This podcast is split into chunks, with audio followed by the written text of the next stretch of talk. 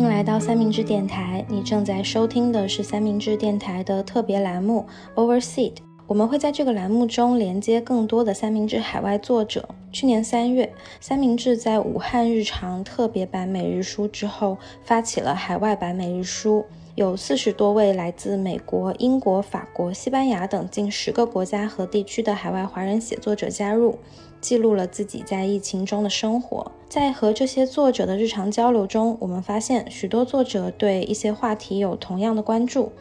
比如说，有几位生活在美国的女性作者，她们就会经常在群里一起讨论和职业、教育、母职、社会环境相关的话题。因此，我们希望把这样的讨论带到播客当中，让更多人听到。Overseed 栏目的前几期，我们邀请来自美国的女性作者们成为节目主播，共同交流他们的生活经历和个人思考。这些讨论会有一部分内容关于中美之间的社会差异，但更多的是一种跨国界的对个人身份和生活状态的思考。从文字到声音，我们希望在节目中听到来自多个国家和地区的发声，看见不同社会背景下的华人境遇。我们也期待生活在不同时区的作者们能够通过这种方式彼此连通，展开对话，让多种多样的个人独白被听见。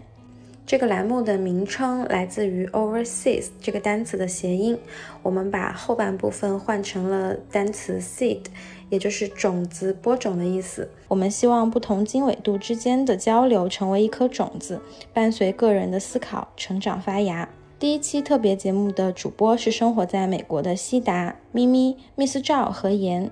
这是一期关于母职的讨论。他们几位希望从母亲的视角来聊一聊一位女性究竟是如何决定成为母亲的。录制这期节目的时候，Miss 赵还在孕期，现在节目要上线了，她的宝宝也已经出生了，所以我们在这里也再次祝福 Miss 赵和她的宝宝。那接下来就进入四位妈妈的节目时间。哎，大家好，我是西达，嗯，我是三明治的忠实读者之一啊，也有幸在三明治有发过一两篇文章。然后今天非常非常高兴啊，就是能够和在三明治我阅读过的很多三明治的作者见面，而且他们都是非常高产的作者，所以我们好像也像也像是陌生人，也好像是认识很久了，因为通过文字可以可以让我们好像这种关系走得更远。然后今天呢，啊非常高兴，因为我们是在美国的三个不同的地方，我是在西雅图。啊，然后另外几位作者是在别的地方，然后我本身呢是呃两个孩子的妈妈，然后我的啊呃我家老大呢是两岁半，快三岁了，我家老二是马上要一岁了，大概是这种情况。谢谢西达，那我来接着介绍一下吧，我是严，嗯，我之前是。做写写作和教育相关的工作，然后也业余做一些翻译啊，就是翻译小说呀，或者是其他的翻译。我的小孩现在三岁，然后我生孩子的时候正好是研究生的第二年吧，应该是，所以当时也有了一个想法，就是我想我想写一个关于嗯生生育的一个关于 motherhood 的书，呃，但是现在还没有写出来，呃，我觉得可能难产，可能我们聊完就能写出来了。呃，谢谢严和西达，我就我是下一个吧，我是张咪咪，然后也是三明治的老朋友了。啊，我也在三明治发过几篇关于怀孕生小孩的故事。呃，我知道很多三明治的读者是看着我家孩子就是 怀上然后生出来的，然后现在他已经是呃三岁了。然后对我是一个三岁小男孩，非常调皮的小男孩的妈妈。然后同时呢，也在在高中教中文，在德州当一个高中老师。然后在上课和带孩子之余，然后还会写一些东西，然后也会。啊，发表一些呃翻译，呃一些文学翻译之类的东西，对，尽量的还是去保持做一点以前一直有兴趣做的事情。下一个是我，那个大家好，我叫 Miss 赵，然后不过今天我们等下聊天，如果这个名字太难念，大家也可以叫我 Lin 都没关系。然后我本来想说我是那个三明治的老朋友，但是我看了大家的文章之后，发现我可能其实不是老朋友，就有可能是最新的那个朋友。然后我现在是在纽约，然后我即将成为一个妈妈，我现在是呃刚刚六个月左右，然后我即将出生的小孩也是个小男孩。呃，然后我最近因为就是刚刚开始怀孕嘛，啊，虽然说我其实是准备中的怀孕，但是就它来的也比我想象中的要快，非常非常多，所以我现在就是还在非常积极，就是非常饥渴的，可以说是去准备自己面对这个身份的转变，然后也看了很多书啊，然后包括大家的文章，然后我觉得对我来说都啊有特别特别大的收获，然后我也希望就是去调和，就是身为一个。女权主义者和这个即将迎来的这个母职之间的一些冲突和一些纠结，所以我今天也特别开心能跟三位 前辈 一起聊天。对，好了。其实像我们之前也说过，就是我们嗯，可能现在位置所在的地理位置离得还蛮远的，但是有一个共同特点，就是我们都是处于啊所谓母职、行使母职的初级阶段，因为我们的孩子都是在可能三岁左右、五岁以下的样子，所以其实我们可能现在面对的问题，并不能代表整个从小到大所谓孩子从孩子年龄角度来说，从小到大行使母职的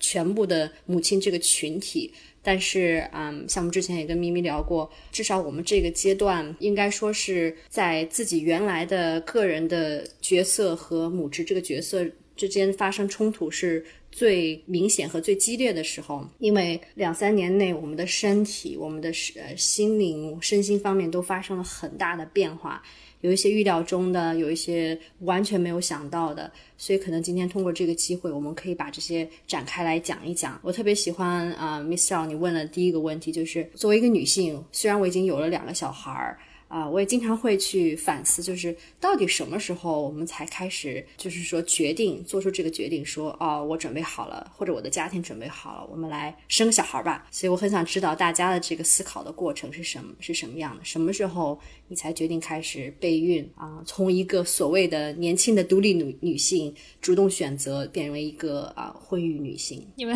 怎么都不说？要那要不我先说，因为我的比较近。也可以啊，可以啊。嗯，就其实我觉得。就是首先，我觉得大家可能就我们几个年纪可能都差不多，就都是三十出头的这个样子，嗯。然后，其实我本人是觉得，就起码按常规上来说的话，可能大家都想的是至少在三十五岁以前吧。考虑到自己身体的原因，然后如果想要生的话，可能希望是以三十五岁作为最后的这么一个 deadline。然后我其实当时也是这么想的，但即使是这么想，我依然觉得，就是我开始备孕的时候，我并没有觉得自己准备好了。我只是觉得我没有一个原因去跟自己说，我这辈子就不要孩子了，就只是因为我无无法下定这个决心，所以我才觉得啊，那我是不是到了年纪了要开始备孕了？然后我我自己觉得挺困惑的，就是我觉得我身边有很多人，他们就是我觉得他们完全没有这个困惑，就是我有一些朋友，他可能就是。啊，一直以来就是想当母亲，或者说毕业之后可能就意外怀上了，然后就生了，就感觉他们好像没有那么多的纠结。就我觉得好像没有那么多纠结的人，他好像也不会去花很多时间去思考说啊，我到底什么时候才准备好？但是我觉得像我这种比较纠结的人，就会一直纠结，就永远都纠结不好。对，所以我我我自己也觉得挺奇怪的，我不知道，嗯，大家当时纠不纠结？就是我我我跟我我跟我男朋友，就是因为已经认识了八九年了吧，然后也一直没有特别急着结婚，就只是订婚。所以就是我觉得，其实我有就是有稍微有一点点去考虑生孩子这个事情，是因为他是是是因为他。本身的家庭是非常有爱的一个家庭，然后他本身也是一个性格特别好，性格特别好，然后比较喜欢小孩儿。我之前有看过他跟小孩互动啊什么的，我就觉得哦，他好像真的是特别喜欢小孩儿，然后也对小孩很好的那种人。嗯，然后加上我们已经认识很长时间了，就是我觉得哦，对于这个人的理解让我觉得哦，我觉得他如果就是如果我们成立一个家庭有孩子的话，他应该会是一个。很好的爸爸，然后就就是会有会有这种想法，让我觉得嗯有一点点好奇，就是如果跟这个人 有一个小孩的话，会是什么样子？嗯，但是我确实也非常纠结，因为我很害怕生育，就是我很害怕，我很害怕生孩子会疼啊，然后中间产生的各种风险，嗯，就是我我觉得其实越看越看相关的科普就越害怕，嗯，中间可能会出现任何问题，而且。每个人的生育体验都不一样，所以我其实始终处于一种就是顺其自然，如果没有的话，就就不不是很想生。所以我我其实嗯，就也是有一天我们完全没有备孕，然后就是中间出去旅行怀孕了。就是我知道怀孕之前，其实我还在纽约各种浪啊，然后喝酒啊，然后突然，但是那天喝酒的时候，突然觉得好像很快就觉得身体不舒服了，然后我就没有再喝。嗯，但是就是从纽约回来之后，回到嗯回到东部的城市的时候，验孕反正突然发现怀孕了，然后当时很震惊。嗯，但是就是嗯，我觉得待会儿可以再再再具体讲这一点吧。但是就是我没有备孕，然后就是虽然虽然决定了留下小孩，但也还是处于很害怕、很纠结的状态，然后一直纠结到小孩出生。嗯，所以我也是一直很纠结的。我是和呃 Miss Zhao 和妍是完全相反，我可能就是你们说的那种朋友，就是我从小就幻想自己做妈妈，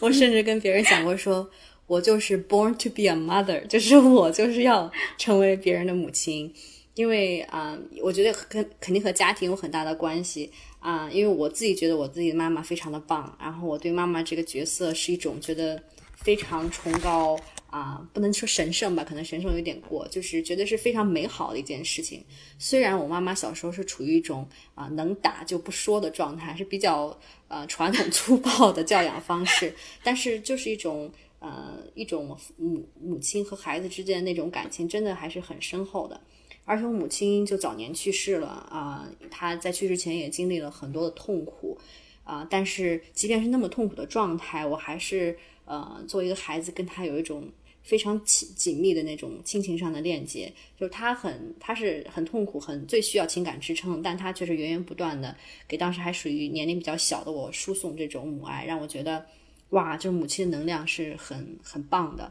我想要有那个能量，我也想把那个能量传递给我的孩子，所以我就是我觉得是可能我就是你们说那种朋友，我特别喜欢当妈妈啊，然后这也是回答了可能燕之前我们聊过，就为什么要生老二啊。对于我来说，生老大、生老二，甚至可能生老三，都是一个 一个很自然的一个过程。当然，并不代表说啊，这是我自自己选择的，没错。但是，并不代表说啊，我就享受当母亲的所有的一切。当然，这个我们也可以一会儿展开再聊。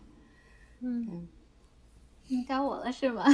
对 啊，我觉得我处于中间地段。首先，我觉得我听了，呃，我听了西达讲关于妈妈的事情，我觉得啊，好感动，这个妈妈实在是太伟大了。嗯，然后我觉得就听了你们的，就是你们讲自己的经历过后，我就发现，真的就是这个母性其实并不是天生的。因为我觉得很多人都会说，这个母性是女性本身一定会有天，是是生来就会有的一个天性。然后很多人说，哎，你生孩子，你生了孩子过后你就有母性了，你这个是呃天生就会有的。但是听大家这么讲了过后，就发现其实不是这样的，就是每一个女人都是不一样的。其实我们当了妈妈就知道，每个孩子都是不一样的。但是其实每个孩子长大过后，女 女孩子长大过后，就是每个女人都是不一样的，每个妈妈都是不一样的。我们就是生来到底身体里有多少母性，其实是是完全不同的。然后我也观察到我身边很多。女性朋友，对我的确觉得很多，呃，女性朋友，比如说她们生了两个孩子、三个孩子，我觉得她们真的是 born to be a mom，就像就像西达一样，就是非常有母性，然后也非常就是哪怕是在带孩子最艰难的时刻，都是很很温柔的、非常美好的那种伟大的妈妈的形象。但是我觉得，其实我一点不温柔啊，我我也会，我还挺暴力的，但是，anyway，sorry。我觉得，就是这种女性，就是永远她不会在当妈妈的这条路上有任何质疑，对自己的质疑有任何后悔，是绝对不会有的。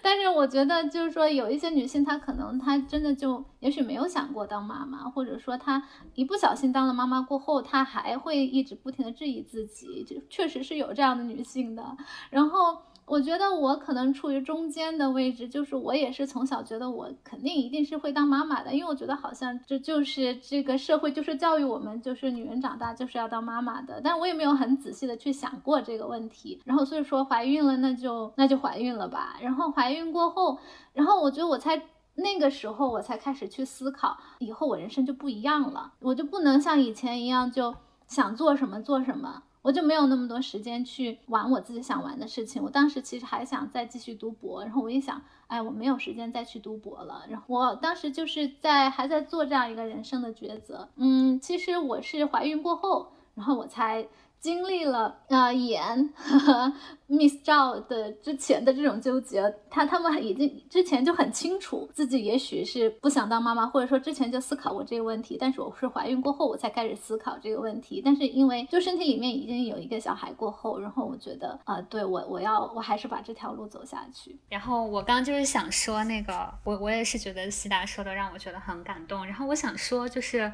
其实我跟咪咪一样，也是处于中间的那种。就虽然说，我觉得我做了非常非常多的思考，但是我觉得这个跟就是自己长大之后，然后看了书，然后接受了教育，然后自己变成一个女权主义者是有很大关系的。但我觉得另一方面呢，我也是一个，就是我一直觉得我应该会是一个挺好的妈妈，而且我也就是很喜欢我妈妈。就我觉得她，不管是作为一个这种传统的所谓比较。啊，为爱牺牲啊，或者不管怎么样，这种女性，还是说作为一个，呃，就是她其实也是一个，就是怎么说，嗯，很有自己的追求的这么一个一个文学青年吧。所以，所以她也是我特别好的朋友。所以我觉得我没有说就是抗拒这个母职，只是我觉得就是我把，呃，我知道的这种，不管是体质上的困难，还是我们所了解到的，呃，生理上或者是。嗯啊，成为母亲之后会牺牲掉的这些东西，就是我觉得这些东西我都看了很多，然后我就会不断的就是警戒自己，然后这样的话就会让我觉得怎么说呢，就也挺撕裂的吧。但是我就会觉得，就一方面我会觉得，嗯，这是一个很美好的事情，就这些我都同意，但是我又觉得我好像。就是美好的事情，因为我还没有经历，但是不美好的那一部分，我觉得我都能想象得到是什么样子的，所以我觉得这个是让我觉得我很难下定决心的那个原因。嗯，对，我觉得这个说的很好，就是哦，我们是对于美好是一种喜爱、接纳、愿意去体验的，但是这个美好并不像说吃一个冰激凌那种美好，我只要去店里花两块钱，我买一个冰激凌，我吃完了，我很享受这个过程。我觉得成为妈妈是你要自己去建一个啊做冰激凌的机器，然后你去研究这个配方，然后你还要把自己冰激凌生产出来，然后最后你的得到的 reward 或者说给你的一个奖励机制就是啊你做好了，你可以吃你做出来的这个冰激凌，就是嗯可能享受母爱不享受呃行使母职这个过程是有着更大的一个前提条件，就是我们要付出很多，所以我想。啊，刚才 Miss 赵你们也提到，就是我们在怀孕的时候就已经开始体验到，我们要为做为我们做的这个选择做出一些牺牲，或者说做出一些付出。当然，我不是很同意用“牺牲”这个词。就如果是有爱的，是为这个家庭，可能并不算一种牺牲。但是，就姑且先用这个词来来来对话，大家觉得。在自己怀孕到生产到现在抚养孩子几年的时间里，你感到变化最大的是什么？就是你有那个时刻觉得我是在真在牺牲我自己，或者说让我觉得啊啊，我我为了成为一个养贤妻良母啊也好啊，或者说是我为了啊给孩子更好的未来呀，你做过一些什么事情让你觉得啊其实。挺不容易的，当做一个妈妈还是挺不容易的。我生完孩子之后，大概第三周吧，我就吃止疼片，然后去上课了。嗯，然后当时我还在学校有一个学院里面有一个兼职。但是我我觉得当时我可能本身就是我是一个体力体力精力比较充沛的人，所以其实当时虽然坚持下来了，但是我真的觉得确实是太累了。然后我我我老公他每周都要坐五个小时五六个小时的飞机，然后周末来来替换我一下，就是陪小孩睡觉，然后给我做饭呀，买带我去买一些东西啊，嗯，所以他其实也很辛苦。就是这样的情况下，我当时还觉得哦自己我我有一种感觉，就是我一定要当一个好妈妈，我要好好对待我的小孩。刚开始的前三个月，一切都还是挺。顺利的，然后我我也会在情绪很很崩溃的那种，就是激激素很饱满的那个情况下，嗯，就是情绪起伏很大，但整体我就觉得哦，好像一切都还挺顺利的。但是大概到了三三个月的时候啊，有一段时间小孩其实他会就是夜哭，呃，可能他是胀气啊，或者是不舒服。就其实我后来看资料，你其实没有任何办法，他就是他就是会那样哭，然后。其实他也不会有生命危险。包括呃医院会有建议说，如果你的小孩会有这样啼哭，然后你觉得实在很难忍受的话。你可以去跟你信任的人交谈呀，然后你可以离开这个屋子一小会儿，嗯，但是我当时就觉得你的小孩在哭，我就觉得我没有办法离开这个屋子，但是同时我又觉得可能因为当时实在太缺乏睡眠，然后加上学业很有压力，我就一下觉得我我要崩了，就是我觉得他那个声音好像在我脑子里炸了一样，呃，然后我就抱着他很很暴躁的在吼，而且我当时真的有一种冲动，我就我就去看那个窗户，当我当时住在八楼，我就很想把他扔下去，然后一起跳下去，我觉得摔死算了，然后我就尽量控控制自己，但是就是那。一刻我真的很想晃他，或者是就是就是去吼他，然后他他大概哭了，可能我不知道哭了多久。其实我现在在想，就是我看以前的视频，我发现小孩就是在婴儿时期，其实那个哭声真的比起小孩长大之后那个嚎，真的不是一个概念。但就是其实声音不大，但是就在对于我来说，因为我可能本身自己也比较喜欢安静，我不是很喜欢就是在人多的地方待着。所以可能我本身就是对对噪音比较敏感，然后加上疲惫，我就觉得当时我整个人就就真的是很想很想带着他一起跳楼，然后我就尽量克制自己，给我老公发短信，我就说我我现在真的是很暴躁，然后他就他就不停的在安慰我，然后这样的事情其实就是这种这种这种就是我觉得我当时没有办法思考的那种状态，就是。可能就在那段时间出现了好几次，然后嗯，但但是就是也没有什么办法，因为我们两个就是两边都有学业在，所以这个是我当时觉得特别让我痛苦的一个事情，还是很辛苦的。而且我记得生完小孩，医院会给你发很多的资料嘛，其中有一个就是不要咬你的孩子。我当时看了，我觉得很好笑，我就说为什么会咬我的孩子？而且他是那种很凶猛的咬。但是像燕说的，我真的非常理解，就是你严重缺觉、身体非常疲惫的状态的时候，真的会做出那样的事情。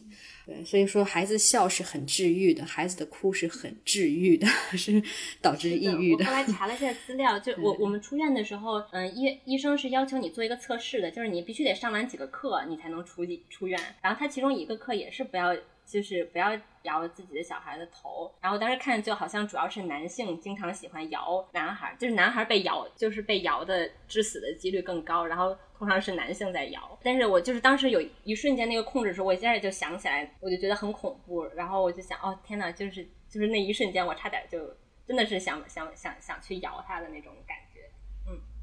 咪咪咪少你们有什么经历？就是感觉特别辛苦。美好的事我们就不说了，太多了，都在我们熟悉的录像里边。就是你感觉比较辛苦的时候是什么？我来吧，因为我孩子都已经三岁了。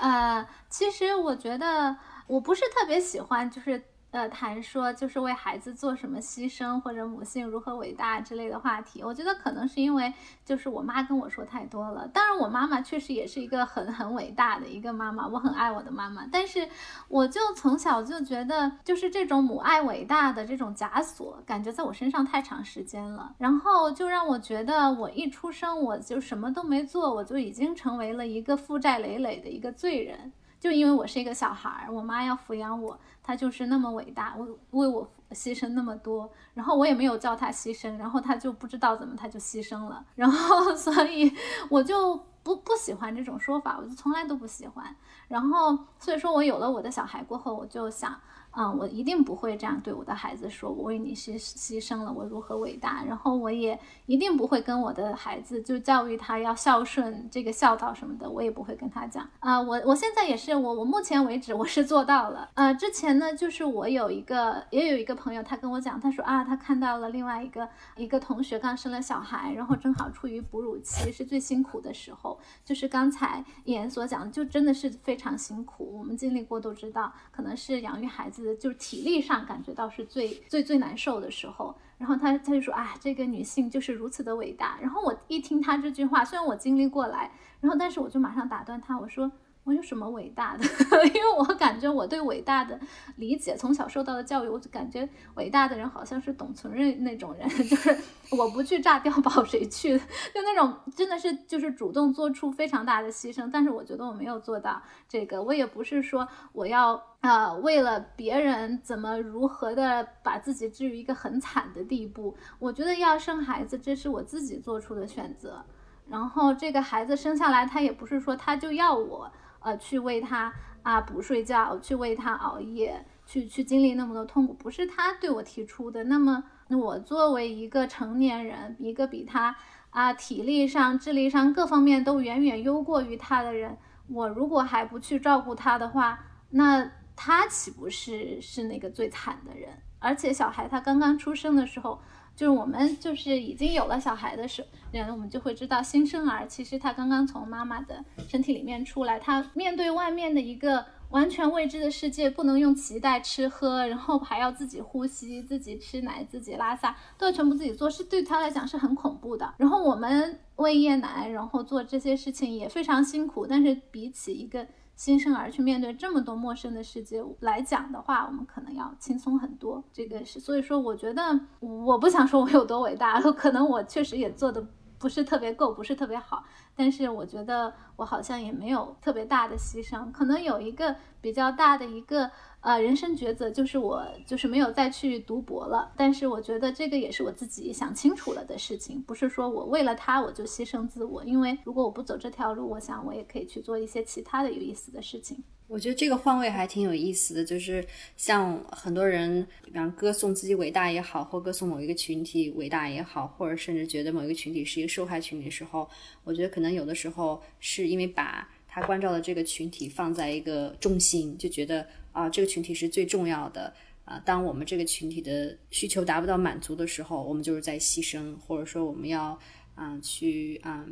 比方作为母亲，可能我们根据家庭情况要去放弃一些事情啊，或调整一些事情啊，就会觉得说，哦，我们在牺牲，因为我们应该是世界的中心。所以我觉得你这个换位还蛮有意思，就是啊，当然可能把孩子放在这个中心，从他角度去考虑的话，他也很害怕，他也需要一个妈妈的关爱，并不是说妈妈。去放弃很多为这个孩子，这只是大家互相的一个成全吧。但是我觉得，就是这个伟大，就是它是一个陷阱啊。就是他一方面就是在赞美，就是很多很伟大的母亲的同时，他就会去责怪那些好像并没有那么伟大的人，对吧？所以我觉得这个也是，就是对我们女性的一个枷锁吧。其实，但我觉得我刚刚最想回应的就是刚刚妍在讲，就是他自己的这段经历的时候，就是我觉得，就是我觉得这种经历特别值得被写出来，和就是。值得被我们就至少被我们女性来就是不停的讲述，就因为我觉得虽然说盐好像有。他好像跟我有讲过这件事情，我不知道为什么，但我好像听过。但是我觉得就这种讲述还是非常非常少的。而且我记得，我不知道大家有没有看三明治之前有篇文章，就是好像写说，我觉得自己不爱自己的小孩儿。我不知道你们有没有看，就那篇我印象也觉得很深。就首先我觉得我根本没有觉得那个人不爱自己的小孩儿。就我读完他的文章之后，我觉得他只是没有像别人想象中的用那种。很圣洁的母爱那样的去爱自己的小孩，但她本身就是一个很称职的母亲，很有责任感的母亲。就对我来说，我觉得那个就是爱的一种。但是就是她就会怀疑自己嘛。就虽然我现在还没有成为一个母亲，但是我觉得我很能理解她，因为我觉得我现在对于这个肚子里的小孩也没有什么很特殊的一种爱。我觉得他就是一个。我就是像爱一个人这样去爱他。然后我记得就是大概几年前，我我的一个老板，然后他是一个美国人，然后他也是当时刚刚生完小孩，所以他可能也挺抑郁的。然后他就是有时候我看他就是到公司来，就是心情也很不好。然后我感觉他可能跟妍妍有相似的经历。然后他当时就跟我说，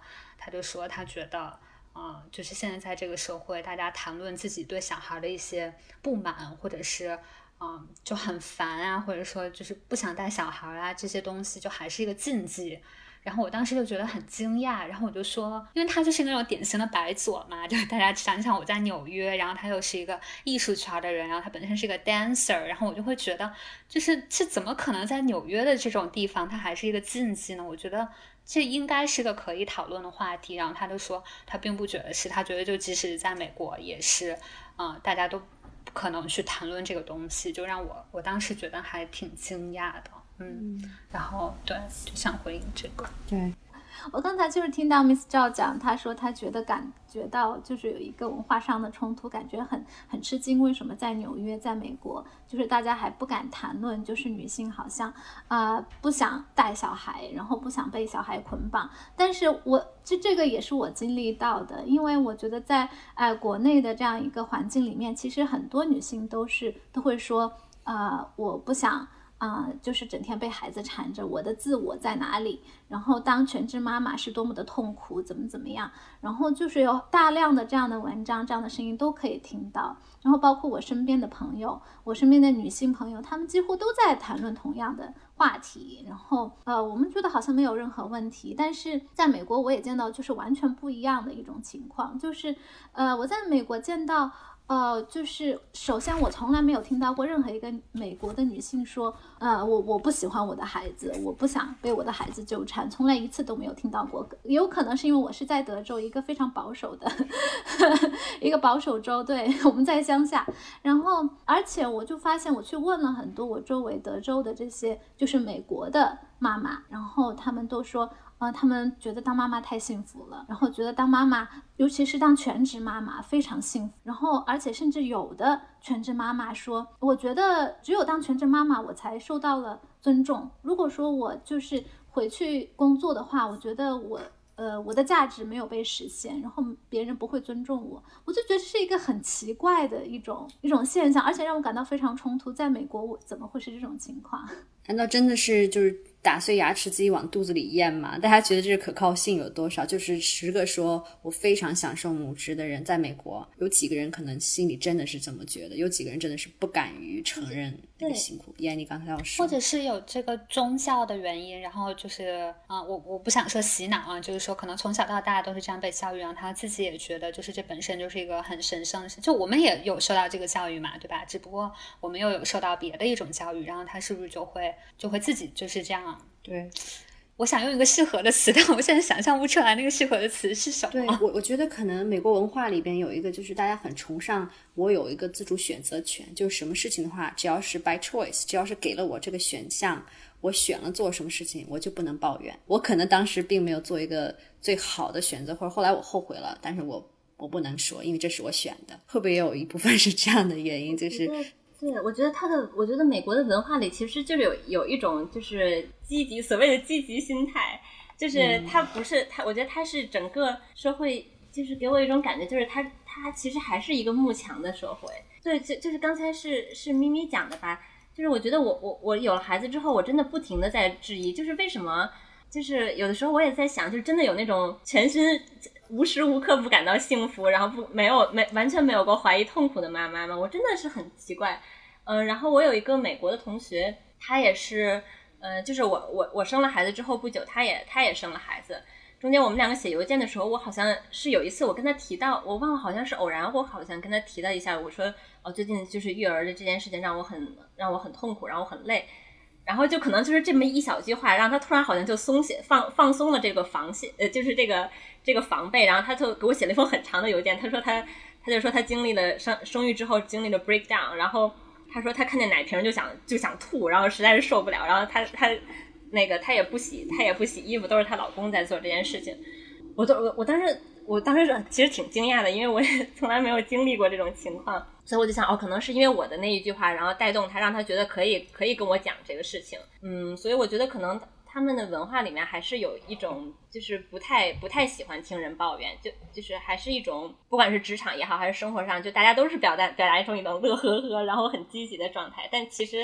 我觉得可能不会不会是是那样。对，我觉得这个你说的慕强的社会，我觉得这点还是很很认同的。比方讲，您刚才说的这个朋友。啊，可能大家之前都表现的都无所谓，都还比较 OK，然后你给了他一个出口，他突然就全部把所有的经历都都跟你很坦诚的去倾诉，其实挺有意思。前几天我有一个朋友也是这样子，他在怀老二，然后我觉得他在来美国时间可能也比较长了，是一种比较西化的一种思维吧，就是平常也是啊比较开心啊，比较呃 social 啊，然后比较会会玩儿，然后我们也挺 surprise 他生了。一个孩子，还又要再生一个孩子，一直都是那种非常好的状态。我觉得哇，他还在这种呃口味期间还可以有一些小型的 party 啊，还就很很好啊啊。然后，但是我们在微信里聊天时候，也是就是几句话，可能交流出来他最近状态不好，可能还在看一些呃心理辅助方面的就心理医生啊什么的。然后突然就发现，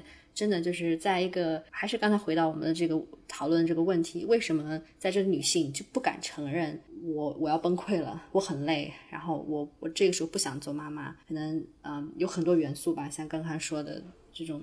呃文化的文化的影响，我觉得在美国这个环境里还是挺明显的。对，其实刚才我们也也说到这个问题，就是呃，我们一直在说啊，要做一个母亲，做一个所谓称职的母亲，嗯，但是就到底什么是一个称职的母亲？不管是理想的，还是我们个人的理想，还是这个社会应该有的一个呃比较理想状态的称职母亲的定义，那到底怎么样才算是说啊，我们做母亲做的够好了？然后你们谁，就是你们都不应该在，就这已经非常好了。就是大家怎么理解这个词“称职的母亲”？像像如果说贤妻良母的情况啊，我们要照顾我们的孩子，生活起居上让他感到舒适温暖，情感上感到被关怀。就相对而言，父亲来讲吧，就是称职的母亲和称职的父亲到底是有什么区别？就是如果我们母亲要做到这些，那么父亲就不需要做到这些了吗？还是社会说对于称职的母亲有更多的要求？可能我这个问题不太清晰啊，大家可以各自理解去 去回答这个问题。因为我在纠结，就是我想回应，就是当我问这问题说，我觉得最难的时刻，我觉得最难时刻对于我来说，就是我发现哦，原来生育是就男女这种男女差别就是。最大的时候，就为什么这孩子要从我的身体里出来？出来之后为什么要用我的胸去哺乳他？然后晚上睡觉的时候，爸爸却睡得比孩子还香。我觉得那对我来说是最难的一刻，就是你，就是你亲眼看到，就是男女的差别可以这么的大，然后你又没有办法，就是你没有别的办法，因为爸爸不可能去喂孩子，然后他不可能生孩子，所以啊，我就想回应到我刚才那个很不清晰的问题，就是。啊，称职的母亲，称职的父亲，到底有什么样的区别，让我们好像把女性搞得特别的累？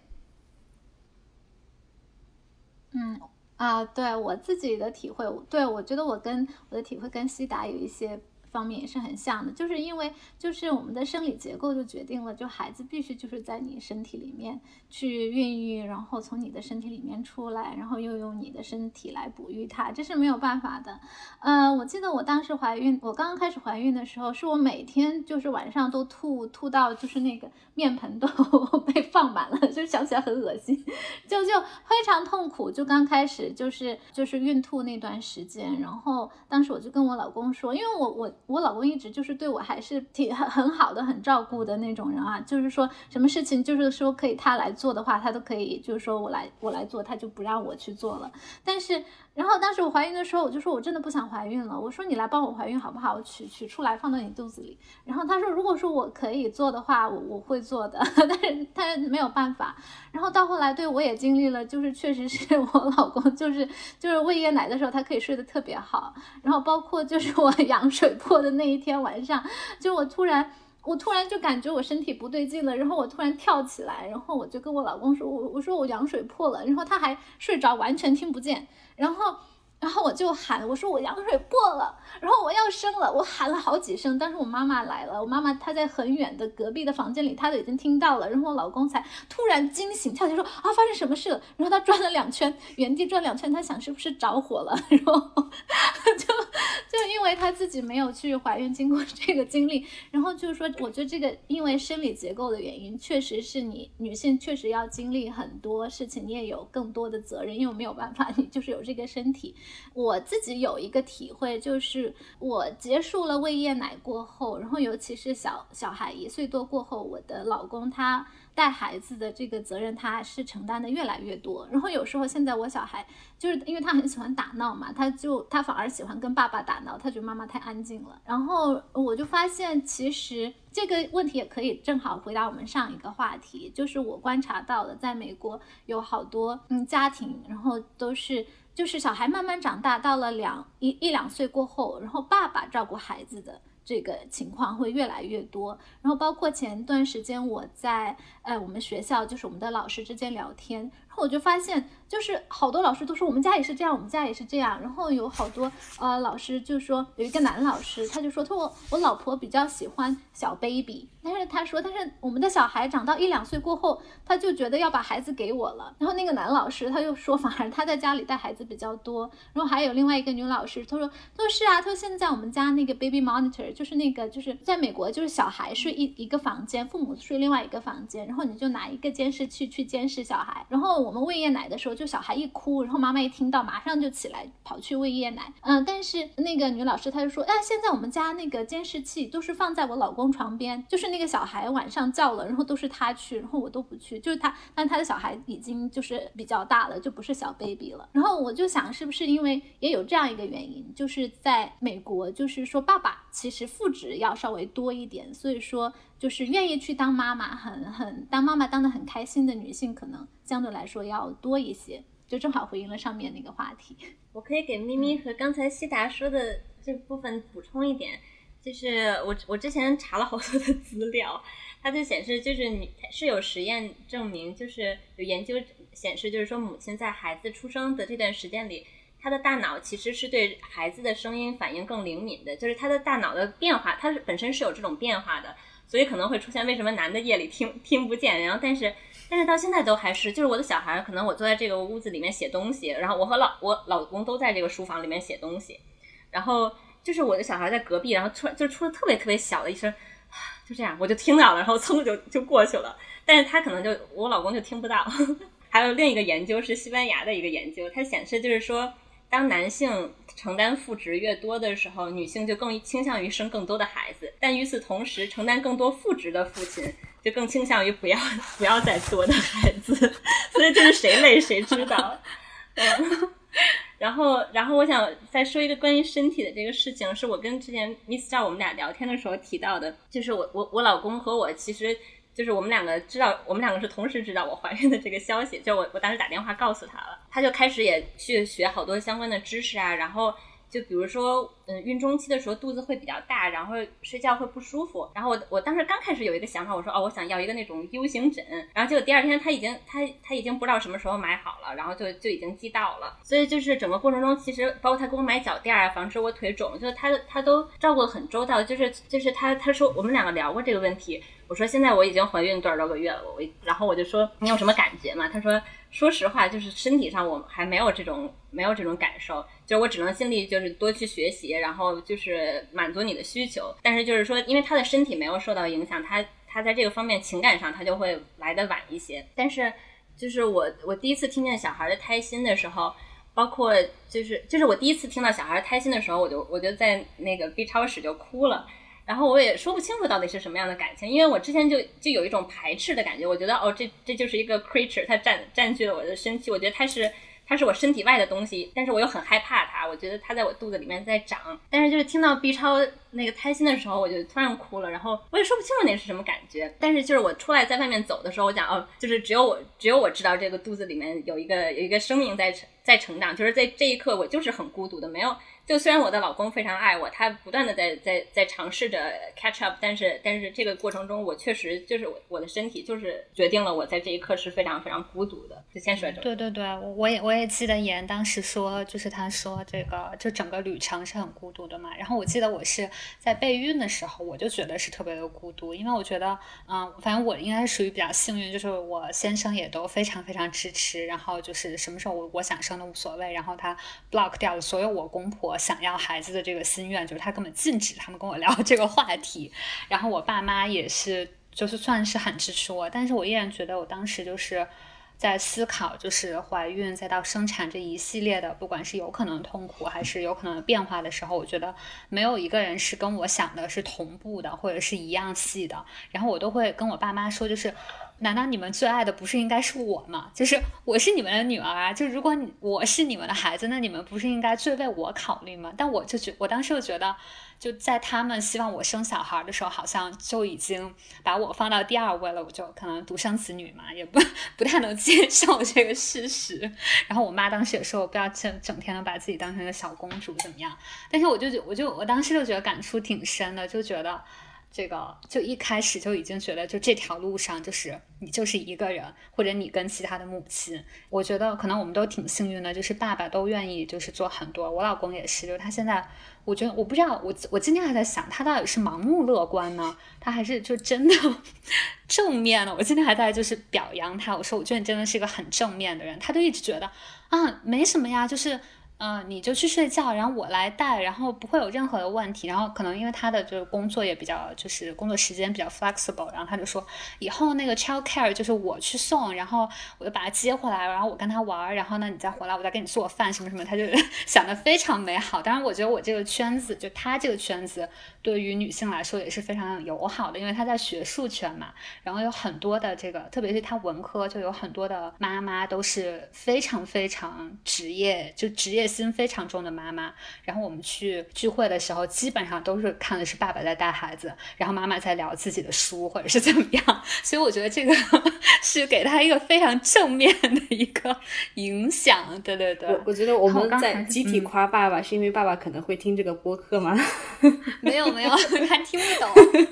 这才是真夸哦。然后我刚刚想说一个我觉得挺搞笑的事情，就是在演说那个，就是他。自只有他自己知道，他那个身体里有一个生命在生长的时候，我觉得我刚开始怀孕的时候，就是老会饿嘛。然后我当时饿的时候，就真的觉得自己是个动物，就我感觉跟平时饿的那种感觉不一样。就我觉得不是我想吃，是我肚子里的东西想吃。我不知道大家有没有那种感觉？就我，我当时跟我老公说，我觉得我好像就是，就我我第一次真的觉得我是一个动物。就我已经很久没有这种动物性的感受了，但是自从怀孕之后，我好像就有了这种感觉。嗯，对，我觉得生产的那个感觉也是觉得自己就是个动物，就是它，因为它实在是太原始了，就就是你不管平时你不管不管你是怎么打扮自己，或者是你穿什么样的套装，你穿多少高级的衣服，反正最后大家都是赤裸裸的，必须躺必须躺在那儿叉着腿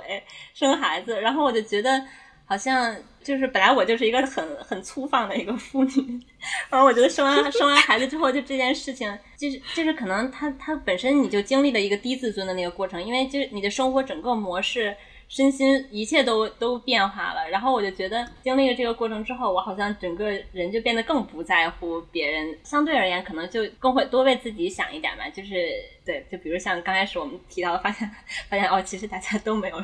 都没有洗脸梳头，就是那种感觉。对，我我觉得好像我也不是特别在意。这句可以剪掉吗？等会儿。嗯，对我我觉得这一点说的还我还挺认同的。可能我讲这个故事，大家会觉得。很疯狂，就是我生两个小孩，我都是主动选择，没有打无痛的，就是纯自己生的。当然我知道咪咪你可能写过，甚至打了无痛也不代表就是不痛，可能有的无痛是半身只起半身的作用，有的无痛完全就无效，或者还是能够感到一种疼痛。大家都问我说你为什么呀？在美国是可以打无痛的呀，国内想打无痛都没有的呀，你为什么要啊不打这个针呢？我觉得，呃，首先第一点，我自己挺怕针的，就是我自己打针可能都会头晕的那种。我就想到可能在脊椎里边打针啊，感觉会很很很恐怖，啊。但是其实可能更重要的是比较奇怪啊，我是想有一个完整的体验。我觉得可能这个每个人对完整性的这个要求不一样。我是觉得，呃，可能本身也不是很怕疼，但是真的非常疼。我生完之后，我会劝所有的女性一定要打无痛生孩子。但是到我自己身上呢，我会觉得说，啊，对于我来说。如果说有一个有一个时刻让我意识到自己要成为一个母亲，而且有好强烈的那种所谓动物性的感知的话，啊，这是我选择那个时刻，就是我已经没有什么自尊了，我已经没有什么顾忌了，然后我知道我不会死，对吧？反正有这么好的医疗条件来支撑我，啊，就让我去呃放开的去尝试一下吧。所以这可能是。我当时做这个决定的原因，然后老二是因为你老大已经没有打打了，你老二还打什么打？就就就这样吧。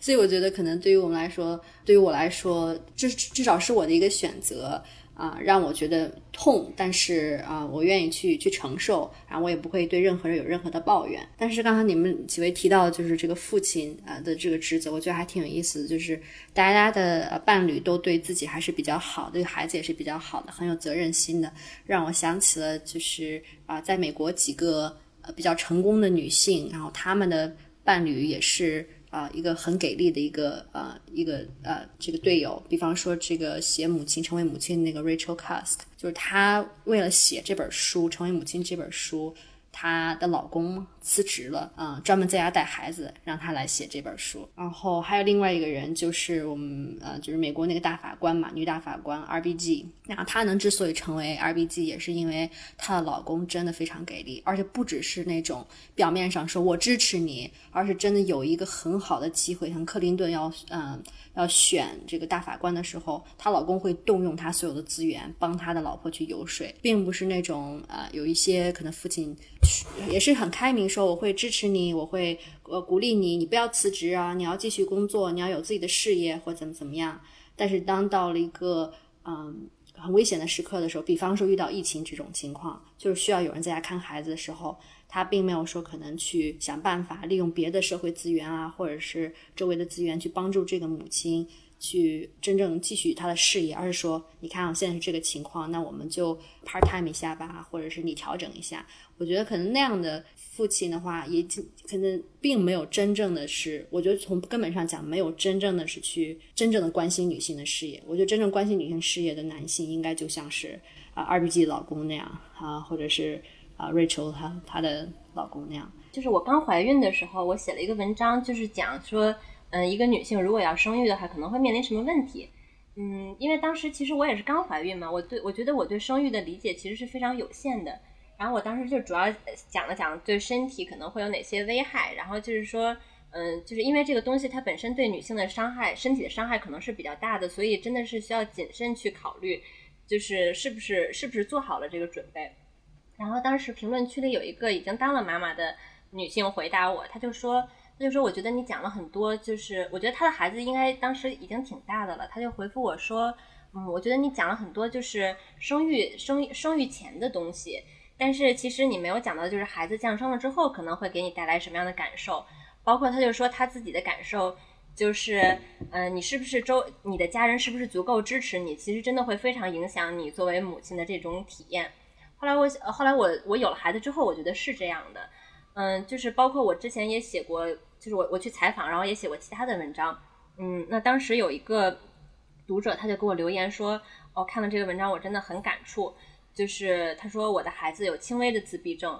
嗯，就是虽然虽然整体而言还就是还还还还可以，但是就是他还还可以自己生活，但是我真的很很后悔生生生下孩子，所以我就觉得如果一个孩子是有特殊需求的，如果一个女性没有得到足够的社会支持的话，比如或者是丧偶式育儿，那就是她的作为母亲的体验真的是会彻底的不一样。我觉得可能刚刚提到这种孤独感，一个是怀孕的时候。那种身体上的孤独感，因为必须自己经历的一个过程，到后来育儿，如果说没有支持的话，心理上也是种很大的孤独感，而且不是一天的情况。你可能想象啊，这个孩子以后可能至少十八年，如果都是处于这种状态的话，我我真的很难去负担这种这种强度的育儿。所以，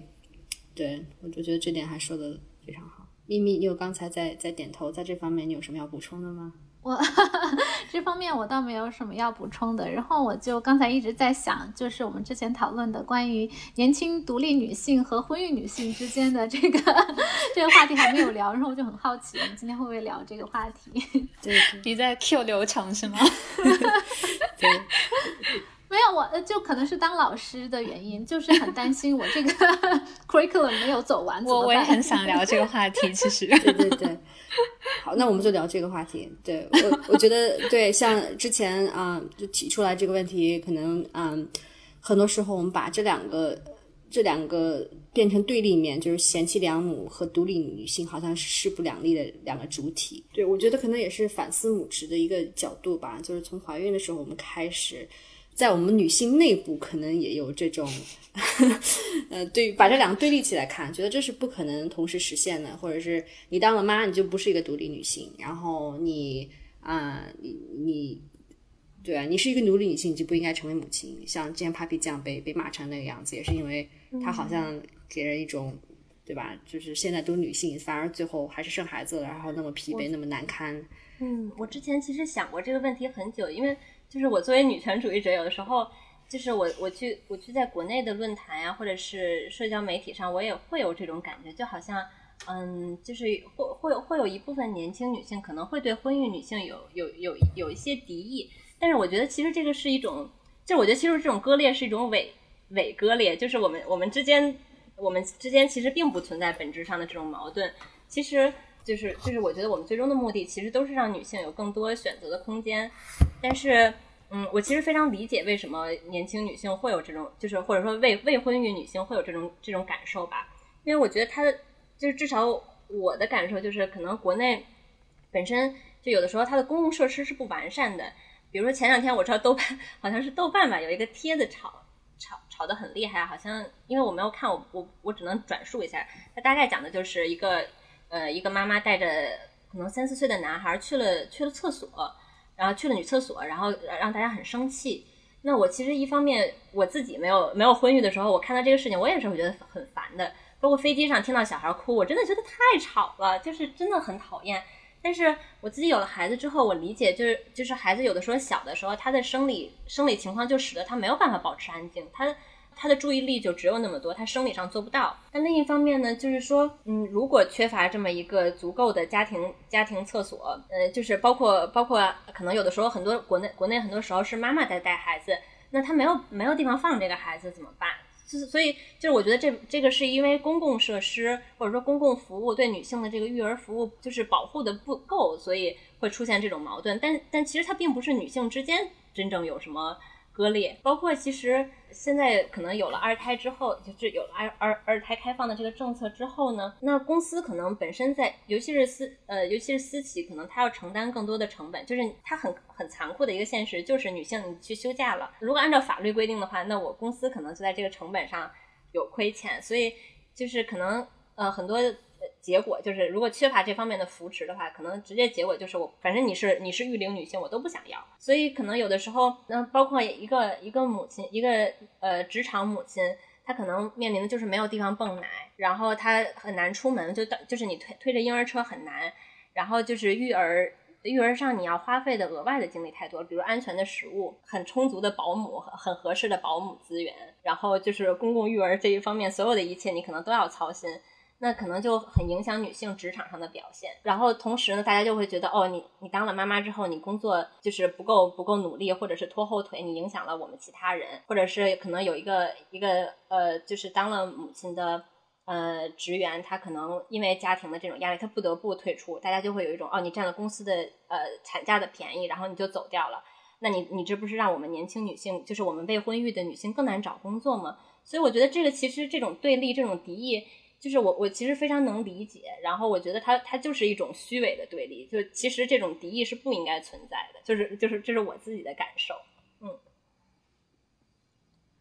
呃，我觉得就是这种情况哈，比如说在国内，我确实是听到有很多人就是在比如说在公共场合就就特别讨厌有小孩吵闹。然后也有很多就国内的，就尤其是年轻人，包括年轻的呃未婚未育的男性、女性都有，就是说自己好像有恐孩症什么，我以前都没有听说过有这种症状叫恐孩症。嗯，但是我觉得我也就是见到另外一个，我觉得是一种好像是一种文化冲突，就是在美国，就或者说在我们比较落后的德州，我觉得这种情况。比较少见，而且就是说，其实常常有时候我带我的小孩出去吃饭，他现在就特别调皮，就是走哪他都要跑，然后你要拉住他，但是这这么小的小孩，你这小男孩，你很很多时候你是拉不住的。我觉得在我有时候我感到非常不好意思，就是会会惊扰到周围的人。嗯，在国内的话，我知道这种情况，就所有的人都是会觉得很。很 很讨厌，很不耐烦的。但是有常常我觉得让我感到很吃惊的，就是在我们 落后的德州，然后就是我反而我觉得有时候常常可以体会到，就是那种陌生人当中的这种家庭的这种温暖。就有时候我我小孩我儿子就在旁边跑过去，然后跑过去跟陌生人讲话，嗨怎么样的，然后人家也会嗨，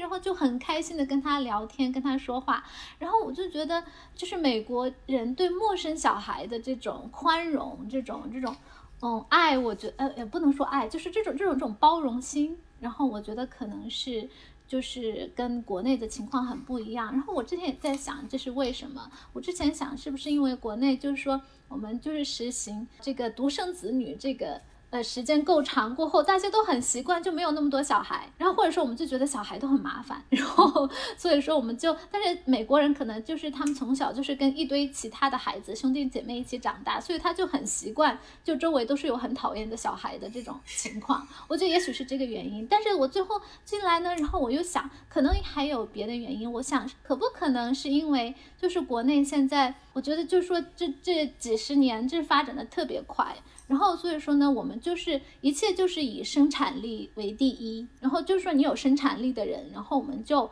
哦就尊重你；没有生产力的人，然后你就不值得尊重。比如说全职妈妈，我就想是不是因为这个原因，在国内，所以说她啊得不到多少的尊重，因为你是不找钱的人，然后你就是在家里就是奶奶孩子、擦擦桌子，有什么值得尊重的？然后但是在我觉得在美国，这相对来讲就发展的比较平稳的这样一个。状态，然后大家可能反而就是说，对于呃，就是没有什么生产力的人也比较包容，而且会是比较愿意去相互的去扶持。然后也没有说，就是可能也有宗教的原因，就是说我们不能够呃只尊重有钱的人，这个是跟他们的宗教信仰是是是是呃相冲突的。所以说，我觉得也可能是因为就是说，在美国的这样一个环境里面，大家都相对来说习惯了一种比较平稳的、比较家庭式的这样一种状态。这是我对这样一种文化冲突的理解。嗯。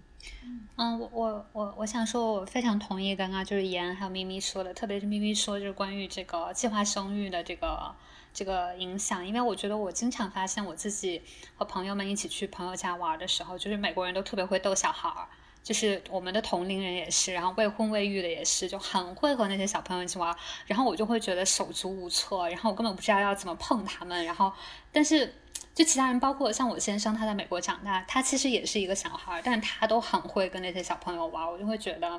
这个真的可能是这个独生子女的问题。然后我是想说，就是作为一个刚刚怀孕没多久，就是之前还在跟婚育女性对立的这么一个 女性，我觉得。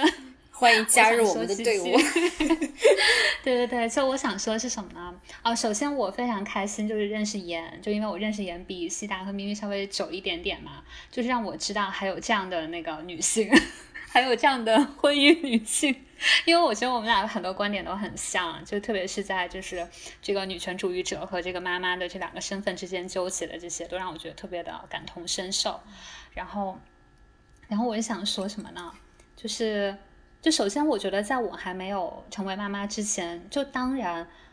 呃，半年前的我，就是对于这些话题，我都是不想听的，对吧？就是我觉得可能从二十几岁延续到现在，我就会觉得这跟我有什么关系？而且就是跟一些更好玩的话题比起来，我就会觉得。就因为毕竟我也没有那个生活嘛，但我觉得这个也很正常，因为我不是个妈妈，我当然就不喜欢聊妈妈的话题了。那我是妈妈的时候，我肯定就比较想聊这个话题，对吧？然后我记得我当时跟很多同事，就是我有同事他在抱怨，就是我们 HR 的几个女的每天都在聊他们家的小孩，啊，聊他们家小孩的屎是什么颜色啊，等等 等等。然后我那些同事就比我更年轻的同事就会觉得非常的受不了，就是你为什么要在 lunch hour 的时候聊这些话题？但其实我觉得我是可以。可以理解啦，坦白讲，因为我觉得就是那那他生活就是在面临这件事情，当然要聊这件事情，对吧？然后我记得也是三明治之前有一篇文章，一个人就是提到他说他以前也很讨厌听妈妈们聊这个话题。后来他就发现，就是当妈妈压力是很大的，然后平时也并不是说遇到谁都有可能去聊这个话题。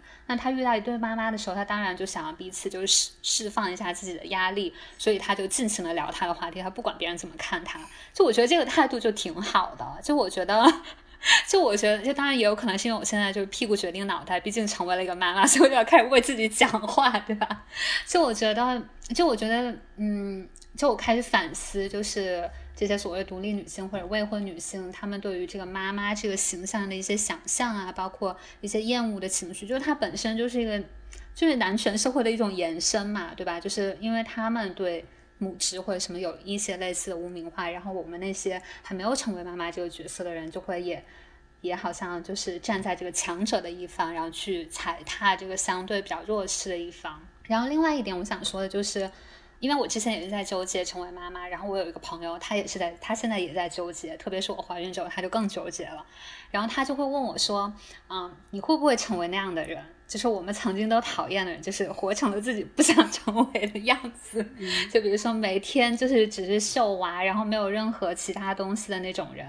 然后我当时在想这件事情，就首先我我当时第一反应就是，我绝对不会成为那样的人。然后我就开始跟他举例，然后我就说啊，比如说你看我在纽约的时候，有一次看完一个一个百老汇的 show，然后就去和几个女生喝酒，然后喝到一个小时之后，我才知道原来她们都是妈妈，就是我根本看不出来，然后他们才说啊，今天出来放假真是太爽了，然后那个时候我才意识到她们都是妈妈，然后她们本身就是给你的感觉就是很没有所谓的妈妈味，然后他们就是一直在就聊这些 show 啊，然后聊一些别的东西，然后我就说啊，我肯定会是一个那样的。妈妈，但是我当时就在想，说我为什么要跟他解释我要成为一个什么样的妈妈，对吧？就是就算我是一个每天就是只聊小孩的妈妈，那我又有什么错呢？所以我就才开始想这件事情。但我觉得，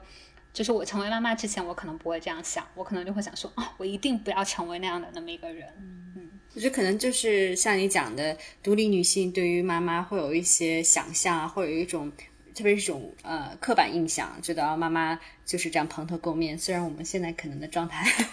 有强化这个固化啊那个刻板印象，但是对像你说又怎么样呢？就是这是生活的一个常态，接受它就好了，不需要对任何群体有评价。我们不需要，他们不需要觉得啊妈妈们就不够放，啊妈妈也不需要觉得啊你们就知道疯玩儿。这只是人生的不同的阶段，对吧？嗯，对的。我也想接着刚才咪咪和 Miss 笑讲的两点去补充一下。就是我真的特别同意，就因为我真的完全想过一样的问题，就是为什么会有这种差异？嗯，因为我我我的小孩大概不到一岁的时候，我第一次要带着他坐飞机回国，然后我真的特别的紧张，我我紧张到头疼，因为我因为我之前看过太多帖子上吐槽，就是说什么飞机上有个小孩真的很吵很烦呀，什么啊这个女的真的很讨厌之类的这样的这样的话题，所以。所以，我其实就有一种感觉，就是就是我我我我我非常害怕别人用敌意的眼光看待我，或者是我的孩子。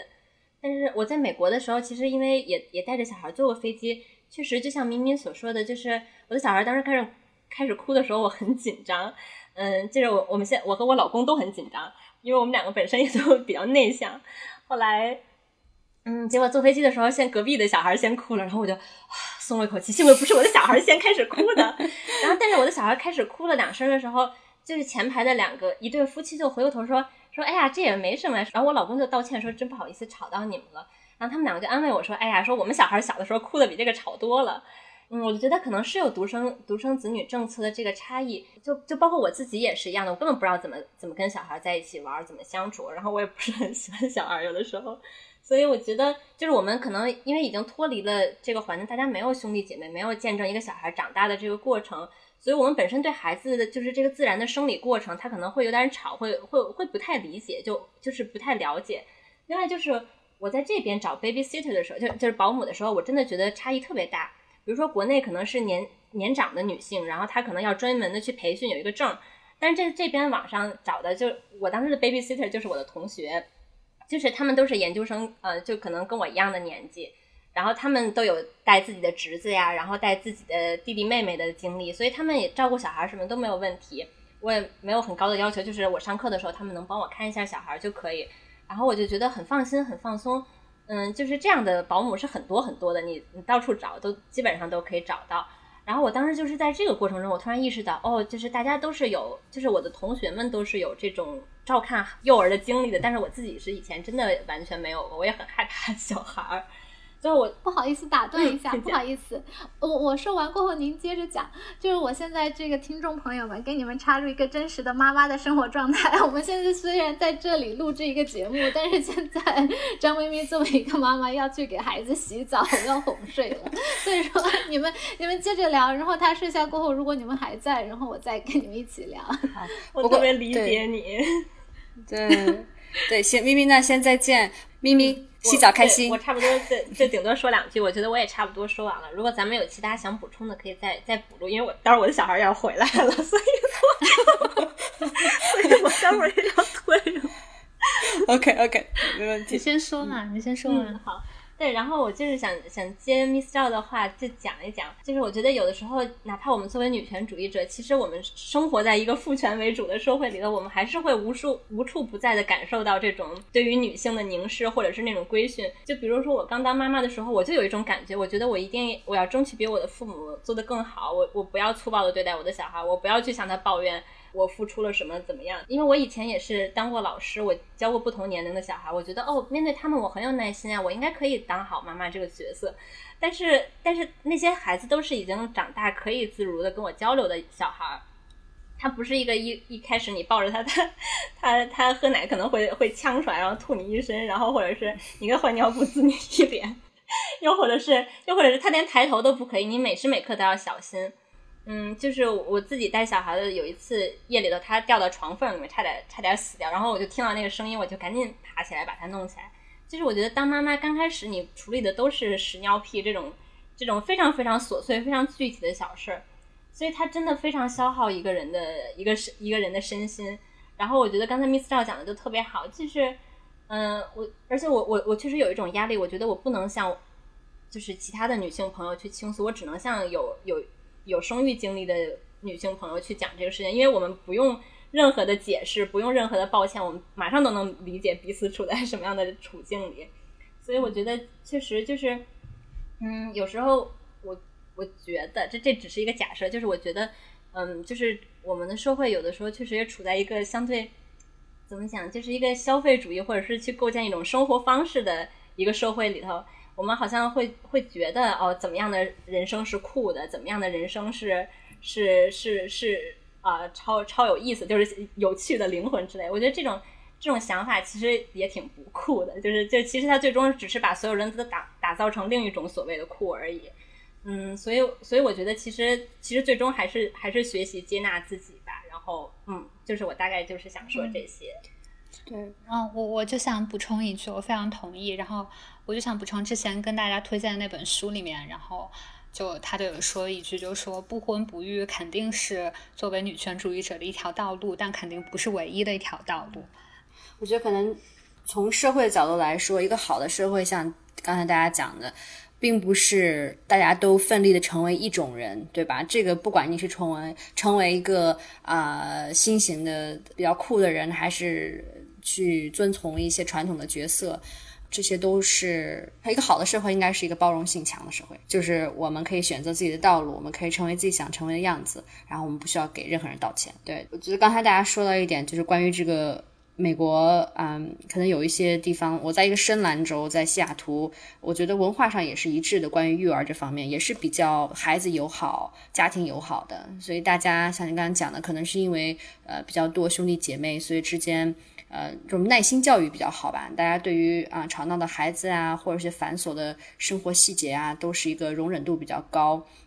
然后还有另外一个小的发现，就是可能发现，就大家啊，在美国的话，育儿上讲比较呃比较放松，就是说，因为好像大家都有从小学会和自己相处的这个经历，比方说他们在长大的时候，没有像啊独生子女啊，或现在。就小皇帝、小呃小公主这样一家人都围着他，就是他自己一个人嘛，所以他会没事，就是自己呃无聊的时候会找事情去做。这可能我觉得这是一个另外可以可以展开聊的话题，就是说我们希望孩子成为什么样的人嘛，然后在一个不同的社会环境里边对他有什么样的影响。但是我们今天应该呃聊不到，我只是想到了这一点。OK，那我们就先到这儿。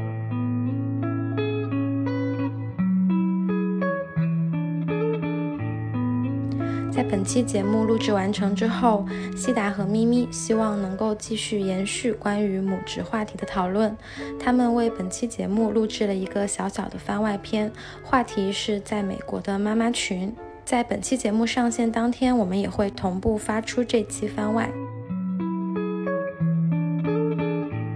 感谢你的收听，你可以在小宇宙 APP、苹果 Podcast、网易云音乐、喜马拉雅。QQ 音乐和皮艇 APP 收听到我们的播客节目，欢迎关注我们的公众号“三明治”，了解更多与三明治有关的内容。